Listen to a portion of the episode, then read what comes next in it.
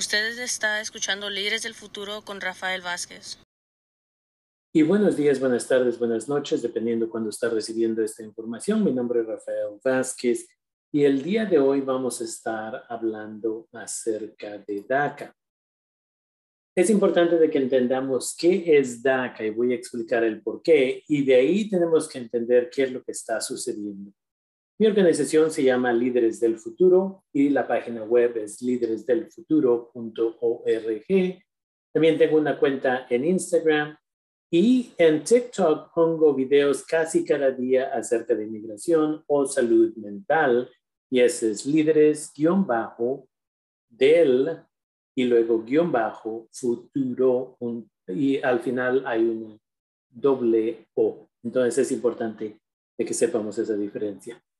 Entonces, cuando hablamos acerca de DACA, tenemos que saber qué es DACA y quién califica. Una persona cuando DACA estaba vigente, lo cual voy a explicar qué significa también, podría calificar para DACA una persona que había tenido menos de 31 años de edad el 15 de junio del 2012 y que había llegado a los Estados Unidos antes de los 16 años y que puede comprobar que había vivido continuamente en los Estados Unidos desde el 15 de junio del 2007 hasta el día que aplican para DACA. Esa persona también debería de comprobar que había estado presente en los Estados Unidos en junio del 2012 y una vez más, si llegó con algún tipo de visa, esa visa ya no podría ser válida para el 15 de junio del 2012. Esta persona entonces podría aplicar para este programa si también estaba en la escuela actualmente cuando está aplicando para el programa o ya obtuvo su GED, su diploma de preparatoria o fue una persona que una vez más está todavía estudiando en la preparatoria para obtener su diploma. Y esa persona no había sido condenado de un delito grave, un delito menor, que es un poco serio, o tres delitos menores. Entonces, eso es para comprobar que esta persona no presenta ninguna amenaza a la seguridad nacional o la seguridad pública. Aquí es donde paramos y hablamos acerca de qué delitos están hablando. No pandillerismo, hablando de delitos que se relacionan a violencia doméstica, abuso de niños y niñas, también gente que está en posesión o se le ha encontrado culpable de posesión de marihuana, por ejemplo, u otras drogas ah, similares, cocaína, todo eso. Gente que ha tenido problemas también con la policía, tal vez por estar manejando en alta velocidad. Una vez que uno llega a cierta velocidad, a veces son 25, a veces más millas arriba del límite de velocidad, a veces se les puede poner un cargo más serio de felonía, cosas así y violencia doméstica. Ah, aquí en esta situación también gente que tiene o tenía una de estas tarjetas para fumar marihuana como razones médicas también no calificaría para esta situación y tendría que ir a ver un abogado o abogado. ¿Cuáles son los beneficios de tener DACA? Incluyen un permiso de trabajo, una licencia de manejar, si ya es de una edad apropiada. Podría comprar propiedad en un futuro, una casa, un negocio así. Invertir en la bolsa de valores si quisieran asistir a un colegio comunitario en California como residente y de esa manera no pagarían tanto. Podrá aplicar para apoyo económico para pagar sus clases en un colegio comunitario de California. Cada estado es un poco diferente. Y también podría obtener la mayoría de trabajos con tal de que no digan claramente que son solo para ciudadanas como para ser policía. La otra cosa que quiero clarificar aquí es, en los Estados Unidos, toda persona con papeles o sin papeles puede invertir en la bolsa de valores. Ya he hecho otro video Ya he puesto esta información en mi canal de YouTube, Líderes del Futuro, acerca de cómo invertir en la bolsa de valores. Y una vez más, gente indocumentada puede hacer. Tienen que ser cuidadosos, cuidadosas. No todas las compañías, en realidad yo solo tengo confianza en una compañía que hace ese tipo de trabajo. Y aquí es donde también hablamos acerca de gente que ya tiene DACA y puede, debería de tomar ventaja del programa que se llama Advance Parole, que es otro beneficio de tener DACA. Advance Parole dice que una persona que tiene DACA puede salir del país bajo tres circunstancias. Una, por razones de trabajo. Si esta persona trabaja tal vez para una compañía gigantesca y quieren que vaya a otro país a tal vez abrir una nueva sucursal o algo así, pueden pedir un permiso legalmente y si se los da al gobierno federal, pueden salir del país legalmente y regresar. Lo bueno aquí es que cuando regresen, ya entraron legalmente a los Estados Unidos. Dos, es en relación a los estudios. Una persona puede salir del país y, por ejemplo, está en una universidad donde se hacen estudios en otros países. Eh, unas escuelas, por ejemplo, van a Francia por un semestre, o a Italia, o a Inglaterra, u otros países. Entonces, la misma manera, cuando regresan ya entran al país legalmente. Y la tercera, y es la más común ahorita, y esa es por razones humanitarias. Que un familiar está en realidad muy grave, se puede agarrar una carta del doctor, doctora, y de ahí se trae una copia original la original se manda por correo, pero una copia de esa original se trae o se manda por correo electrónico o lo que sea de buena calidad y se hace una traducción de ello, se llenan unas formas y de ahí se hace otro papeleo y por un poco más de 500 dólares esta persona puede mandar el papeleo y toma entre 30 a 45 días para que lo aprueben a veces, a veces un poquito más, o dos, si es una emergencia donde la persona de verdad está muy seria, se puede pedir que se haga una salida de emergencia con Advance Parole y eso hemos hecho con algunas personas. Entonces, es importante de que intentamos este proceso.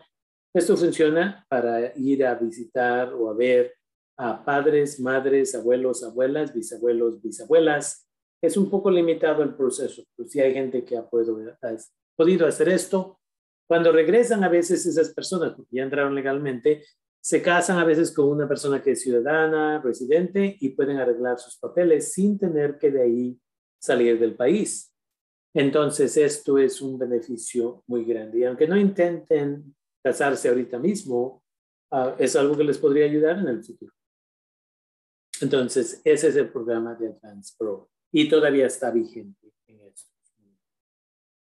Entonces, ¿qué es lo que sucedió? El 16 de julio del 2021, la Corte en Texas determinó que DACA en realidad no es legal. Esto ya lo sabíamos. La organización que está peleando el caso, que se llama MALDEF, the Mexican American Legal Educational uh, Defense Fund, han estado peleando este caso por años y ellos, ellas ya habían dicho en una entrevista desde marzo que ellos y ellas pensaban que iban a perder el caso en Texas y empezaron a prepararse para una apelación. ¿Qué significa en esta situación? Eso significa que gente que ya había metido su aplicación por primera vez recientemente para que le dieran DACA, no va a recibir esa aprobación ahorita. El paquete todavía está en, en, manos de inmigración y los 495 dólares no se le van a regresar ahorita, la esperanza es que en un futuro pueda aprobarse DACA otra vez y puedan terminar ese proceso. Dos, gente que hace renovaciones puede hacer su renovación sin ningún problema y debe de mandar su aplicación seis meses antes. Tres, gente que ya tenía DACA y, de, y se le expiró su DACA antes del 16 de julio del 2020 ahorita no puede renovar. Inmigración se le dio la orden de que solo renueven a gente que ya tenía menos de un año de que se le expirara su uh, permiso de DACA. Y por últimamente aquí, hay gente que aplicó para primera vez por DACA este año y muy pocas personas ya habían recibido su aprobación. Muchas gentes que recibieron eso dicen, entonces, ¿sí es válida o la tenemos que regresar? Y la respuesta es, sí es válida y legalmente pueden usarla y pueden trabajar y tienen los mismos beneficios de DACA y si todo sale bien podrán renovarla en dos años. Eso es importante. Ahí es donde está eso. Y una vez más, para la gente que ya tiene DACA, Advance Parole, para que puedan salir del país, es súper beneficioso, entonces consideren ese beneficio. ¿Cuáles son los siguientes pasos entonces? Si no ha aplicado para DACA por primera vez, mantenga sus documentos, ahorre su dinero con la esperanza de que un futuro se podrá aplicar. Dos, la decisión está en apelación ya y es un proceso que va a tomar por lo menos, me imagino, un año. Estoy esperando una respuesta oficial de Maldev pero no, han, no me han llamado de regreso y me gustaría hacer una entrevista con ellos y ellas. Entonces puede checar mi página de YouTube en los siguientes días para ver si vamos a hacer una entrevista con ellos y. Tres, si aprueban la apelación y dicen DACA es válida, entonces usted podrá aplicar para DACA por primera vez. Y gente que ya se le venció por más de un año podrá reaplicar una vez más.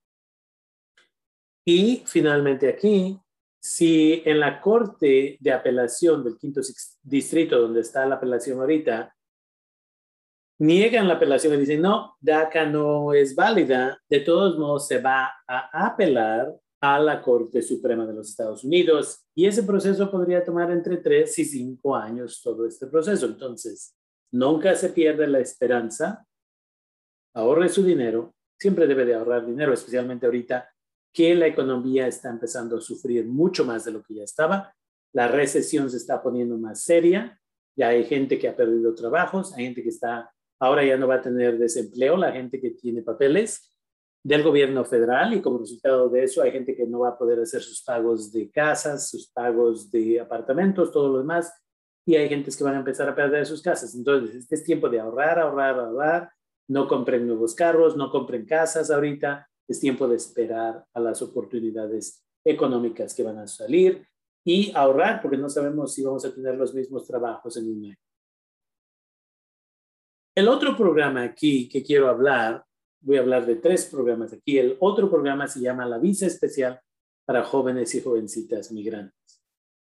En inglés se llama Special Immigrant Juvenile Status. Este programa es un programa que ha existido ya por un tiempo, pero muchos de nosotros y nosotras no sabemos de este programa. Este programa es para personas menores de 21 años que son solteros, solteras, y que tienen evidencia que fueron víctimas de abuso, abandonamiento o negligencia de parte de papá o mamá o ambas personas. ¿Qué significa esto? Ejemplos de esto son que, por ejemplo, mamá y papá se divorcian y mamá se va de la casa, papá se queda con la custodia, mamá debe de pagar una mensualidad para proveer por el niño o la niña y nunca lo hace. Entonces, esa es una forma de abandono y hasta cierto punto negligencia. Tal vez papá y mamá se separan y papá se va y tiene la custodia temporaria, pero nunca viene a ver al niño o la niña. Entonces, eso, una vez más, negligencia y abandono. Tal vez papá estaba manejando borracho y fue deportado de los Estados Unidos. Esa, una vez más, abandono. Tal vez la persona está viviendo aquí en los Estados Unidos, pero papá y mamá están en otro país y aquí está viviendo tal vez con la tía o el tío. Eso también puede funcionar aquí.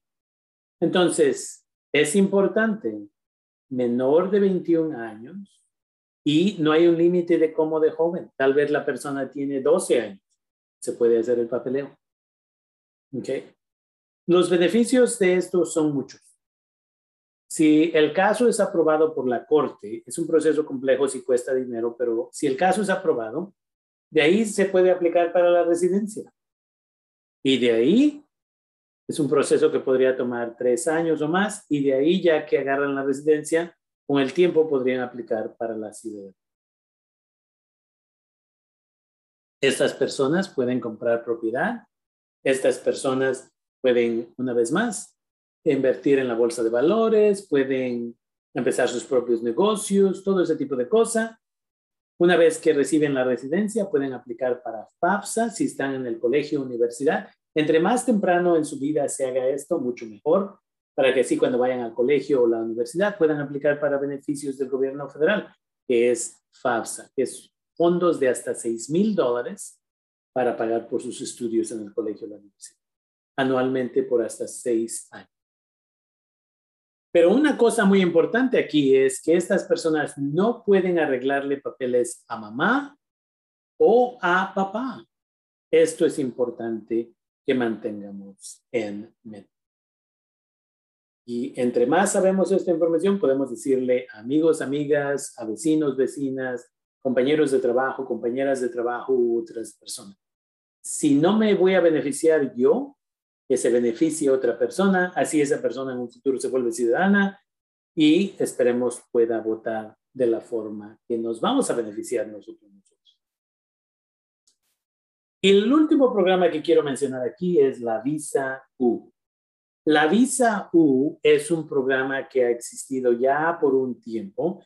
Cuando empezó este programa, la gente aplicaba en números tan pequeños que en realidad en seis meses ya le aprobaban la visa. Ahora, con el tiempo, para el 2015 más o menos, aplicaron más de 70 mil personas, pero eran 72 mil. Ahora nada más dan 10 mil visas al año, ahora se tarda más tiempo recibir una visa. ¿Quién califica? La visa es para víctimas de crímenes. Esto significa que ha sido una víctima de un crimen serio, usualmente una felonía. Por ejemplo, usted va caminando, esto sucedió a una persona, va caminando y va al mandado y alguien pasa corriendo y le roba la bolsa y en lo que le jalan la bolsa tan duro, usted ah, pierde el balance, se cae y se quiebra el brazo. Ahora estamos hablando de robo y esto terminó causándole un daño grande. O tal vez le, otra persona que fue a un evento y va saliendo con amigos y amigas, alguien llega, le saca la pistola, le van a robar y terminan golpeándole con, el, ah, con la culata de, de la pistola. Entonces, una vez más, ese es el tipo de situación. Todos sabemos, todas sabemos que la violencia doméstica también es un caso que puede ser considerado para agarrar papeles Ah, pero una vez más, varias cosas. Tiene que reportar el crimen a la policía y si la policía cuando está tomando el reporte dice, usted está listo o lista para testificar, si llegamos hasta ese punto, si usted dice no, ya no califica. Usted tiene que decir sí, que usted está listo o lista para ir a testificar en corte si es necesario, para que esa persona fue, fue o sea encontrada culpable. Entonces, ese es lo requisito. Los beneficios es que la persona puede pedir y recibir un permiso de trabajo en este proceso. Y ya que es aprobada la visa, antes tomaba seis meses al principio, después ya tomaba tres años, ahorita toma hasta como cinco o seis años y de ahí tiene la visa por cuatro años. Al final del tercer año con esa visa, usted puede aplicar para la residencia lo cual toma a veces hasta dos años o a veces más ahorita, porque hay tantas aplicaciones y todo está atrasado. Y de ahí con el tiempo podrá volverse ciudadano o ciudadana de los Estados Unidos. Una vez más, puede usted comprar propiedad, puede invertir en la bolsa de valores, puede ir al colegio comunitario, especialmente en California hay muchos beneficios, puede ir al colegio comunitario al mismo precio que otras personas y hay apoyo con algo que se llama el California Dream Act, que es una beca que puede apoyar a algunas de estas personas. Muchos beneficios aquí. Puede abrir su propio negocio, puede hacer muchas cosas. Entonces, es súper, súper importante de que mantengamos esto en mente porque muchos y muchas de nosotros y nosotras no necesariamente entendemos. Nos enfocamos tanto en DACA que no sabemos que hay otros programas que podrían beneficiarnos a nosotros, nosotras o a otras personas. Cada vez que hago una de estas presentaciones, siempre encuentro o alguien que califica para el programa especial para jóvenes migrantes o alguien que posiblemente podría calificar para el programa de la visa U. Y un recordatorio aquí que yo no soy abogado, no pretendo ser abogado, esto es conocimiento amplio porque hemos estado trabajando con abogados, abogadas en nuestra área de California y hemos aprendido toda esta información. ¿Qué es lo que puede hacer hoy? Hay mucha gente que ahorita dice, pues no estoy seguro, me estoy espantando que, que DACA no va a existir, traté de aplicar, ahora tiene mi información, pero no sé qué hacer, ¿qué es lo que puedo hacer hoy? Lo que puede hacer hoy son varias cosas. Dependiendo dónde está escuchando esta información, usted, si vive en la parte norte de California, usted puede exigir la reforma migratoria ahora. Recordemos que los republicanos como los demócratas siempre dicen, si nos eliges y estamos en control de la Casa Blanca y el Congreso, les vamos a dar papeles a todos, todas. Eso no ha pasado por décadas. Los demócratas nos hicieron esa promesa y en el 2009 los demócratas tenían la presidencia y el Congreso y no dieron nada. Este año 2021, los demócratas una vez más tienen la presidencia, el Senado y la Cámara de Representantes y no han hecho absolutamente nada. Hace unos meses, el presidente de los Estados Unidos dijo, le vamos a dar papeles a los 11 millones de personas. Y ni un mes pasó y dijo, ok, no, tal vez a 3 millones de personas.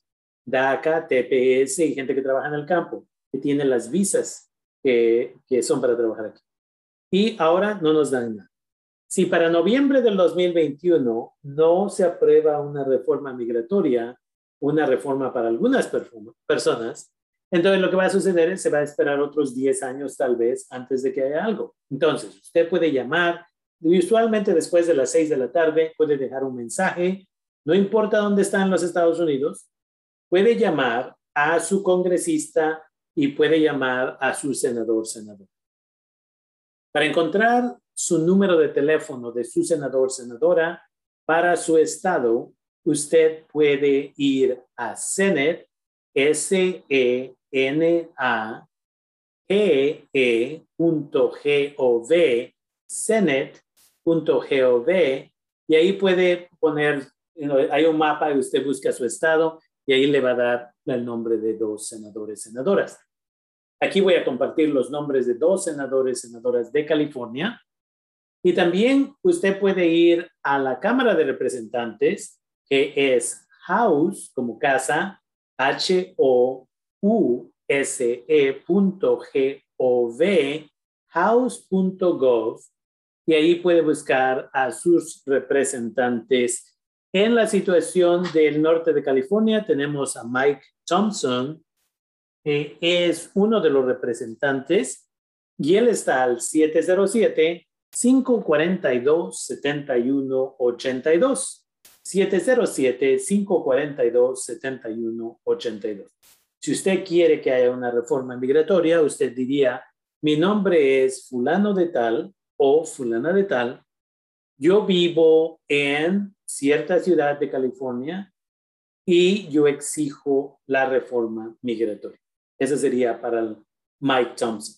Si usted está viviendo en Arizona, usted encontraría el número de su representante y daría esa información. Encuentra el número de teléfono y le dice lo mismo. Es mejor llamar después de las horas de oficina, así no le va a dar tantos nervios en dejar el mensaje. Pero dos, así la idea es de llenar la caja de tantos mensajes que la oposición no va a poder meter mensajes también. Una vez más, Mike Thompson está al 707-542-7182. Y de ahí, para el Senado en California, uno de los senadores es Alex Padilla y puede hacer lo mismo con este senador. Su número de teléfono tiene varios, pero uno de ellos es 415, área 415 981 9369. 981-9369 en el área 415. Y puede decir lo mismo. Mi nombre es fulano, fulana de tal, y yo exijo una reforma. Puede llamar una vez más después de las seis de la tarde. Y lo que se le sugiere es que en la forma que se hacía hace muchos años es se junta uno como familia alrededor de la mesa y de ahí usted llama, da el ejemplo a la familia y de ahí le pasa el teléfono a otro miembro de la familia, otro miembro de la familia, otro miembro de la familia. Y les estamos dando cuatro números de teléfono porque son dos senadores para California, como ejemplo aquí, y dos congresistas para el área donde nosotros, nosotras estamos. Si usted una vez más está en otro estado, busca sus dos senadores, senadoras y sus dos congresistas de la Cámara de Representantes. El siguiente es Jared Huffman. Jared Huffman está en el norte de California en el 707-981-8967. 707-981-8967. Y una vez más, puede dejar mensajes. Y en la forma que se hacía antes, se hacía todas las cinco, seis, siete personas, se tomaban unos minutos y otra vez empezaba. Y así es como se hacía, y hacíamos 40 y 50 y 60 llamadas, y de ahí le decíamos a los vecinos, amigos, amigas, otras personas, y en vez de hacer un montón de llamadas, se llenaba la caja después de la segunda ronda porque tanta gente estaba llamando. Y esa era la intención. Si no se hace algo para noviembre, nada va a funcionar.